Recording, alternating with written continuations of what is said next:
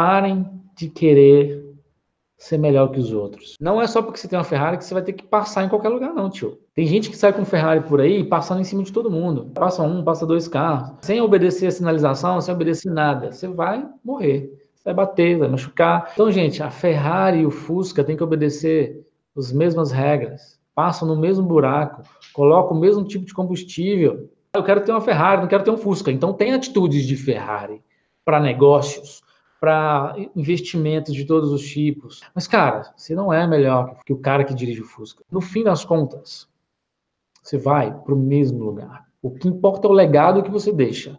Por que, que você não foca em aprender o máximo possível, ser humilde e aprender o máximo possível, para gerar resultado no mundo?